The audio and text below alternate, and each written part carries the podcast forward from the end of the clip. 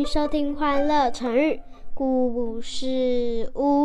今天要讲的主题就是“唇亡齿寒”。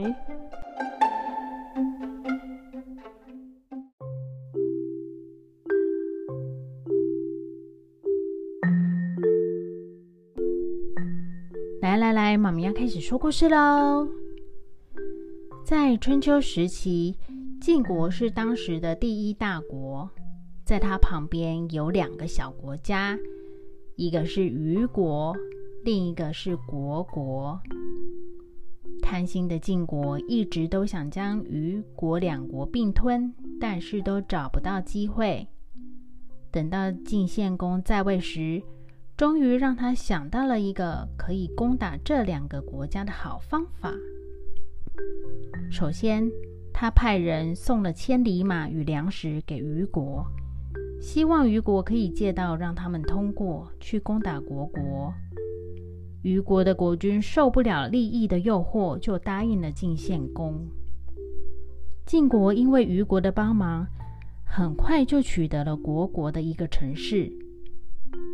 过了一段时间之后，晋献公又再次送上了许多马匹与粮食给虞国，要求虞国再次借道让他们通过。这样才可以再攻打虢国。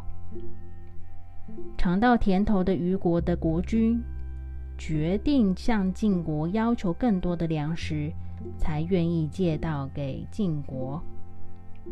这时候，虞国的宰相公之奇却反对虞国的国君借道给晋国。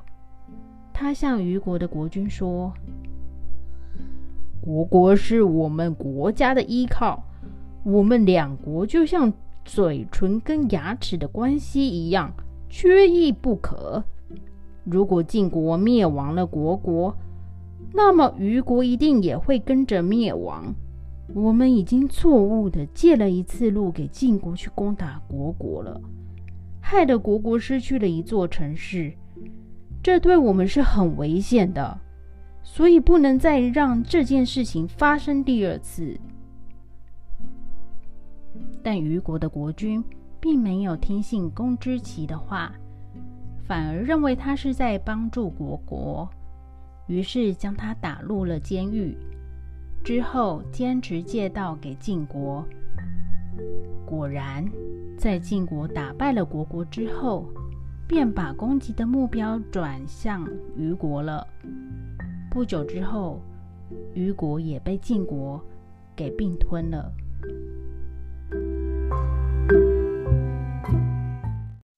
小朋友，唇亡齿寒，这是用来比喻两者之间的关系很密切，缺一不可。